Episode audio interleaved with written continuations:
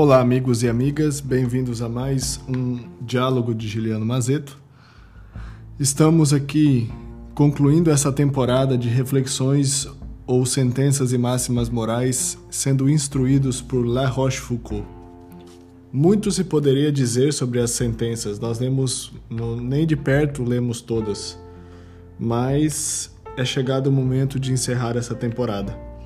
E vamos encerrar com um dos, dos aforismos complementares, porque La Rochefoucauld, o texto de La Rochefoucauld tem várias versões, e aqui nós vamos ler uma das máximas descartadas, que quando na última edição La Rochefoucauld foi publicada, ele retirou algumas máximas. E aí vamos nos deter à máxima 19 das máximas descartadas, que diz o seguinte: O homem é tão miserável que, dirigindo todos os seus comportamentos para satisfazer suas paixões, geme incessantemente sob sua tirania. Não consegue suportar sua violência, nem a que deve fazer para se livrar do seu jugo.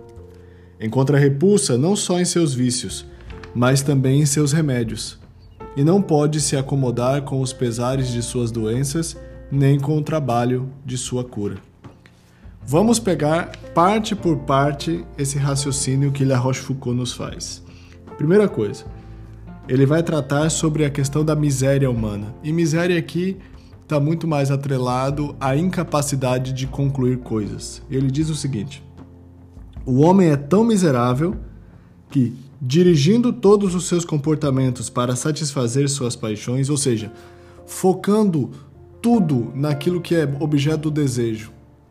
Vamos supor, ah, eu quero um emprego, eu quero uma casa, eu quero ter uma posição, eu quero conquistar determinadas coisas, eu quero conquistar determin... corrigir determinados comportamentos, então eu foco. Eu me organizo, eu determino a minha atenção, determino a minha vontade para aquele lugar, para aquela direção. E aí o que, que acontece? geme incessantemente sobre sua tirania. Ou seja, se eu, ainda que escolhendo determinada coisa, tomando por pressuposto que determinada coisa para mim é boa, eu começo a reclamar de ter escolhido aquela coisa. E aí o que, que acontece? Eu começo a me lamuriar. Por quê? Porque aquele caminho para determinada conquista é difícil. Não consegue suportar sua violência, nem a que deve fazer para se livrar do seu jugo. Ou seja, ele não consegue lidar com a dificuldade que é para chegar em determinado caminho, porém ele não quer deixar de cumprir aquele caminho, não quer deixar de trilhar aquele caminho. Por quê? Porque foi o caminho que ele escolheu. Encontra repulsa não só em seus vícios, mas também em seus remédios. Isto é, ele não se acomoda, ele não se sente bem, ele não se conforma nem com a situação que ele estava antes de começar esse caminho de, antes de começar esse caminho, antes de ter escolhido, mas ao mesmo tempo ele também não quer resolver esse problema por quê? Porque ele quer chegar no objetivo. E não pode se acomodar com os pesares de suas doenças, nem com o trabalho de sua cura. E assomado a isso, somado a isso, ele ainda não se conforma em ter que aceitar esse custo do caminho para chegar ao objetivo e nem também com o fato de que qual seria o outro trabalho para remendar, haja vista que esse caminho parece que está criando incômodo ou inconformidade. Por que, que esse aforismo de La Rochefoucauld é genial?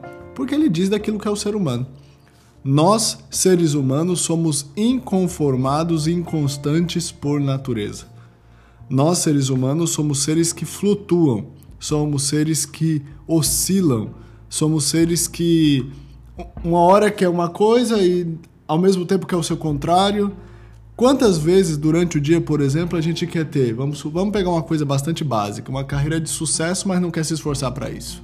Quer que as pessoas quer, queremos que as pessoas nos reconheçam simplesmente porque nós viemos ao mundo de uma maneira brilhante. Ou então, quantas vezes nós vamos pegar coisas mais básicas ainda regime, dieta, academia, relacionamento. Essas coisas, se você falar, parece que todas essas coisas originalmente são boas, mas quando a gente começa, a gente começa a sentir as dificuldades, só que ao mesmo tempo a gente não quer ser indisposto ou obeso, que é aquela história, queremos um corpo legal, a gente quer ser reconhecido, a gente quer se sentir amado, a gente quer se sentir acolhido.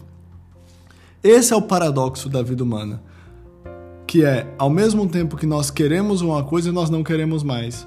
Ao mesmo tempo que nós nos empenhamos para alguma coisa, nós reclamamos porque nós nos empenhamos.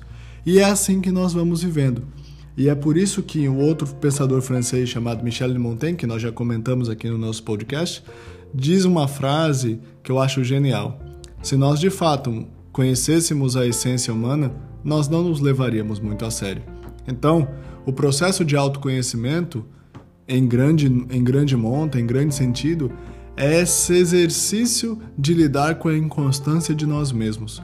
O processo de autoconhecimento, em grande, em grande parte, é esse grande, é essa grande habitação de uma casa que é mutável, que é inconstante, mas nem por isso deixa de ser bonita, mas sim a capacidade de amadurecer diante da vida e desenvolver-se perante um contexto.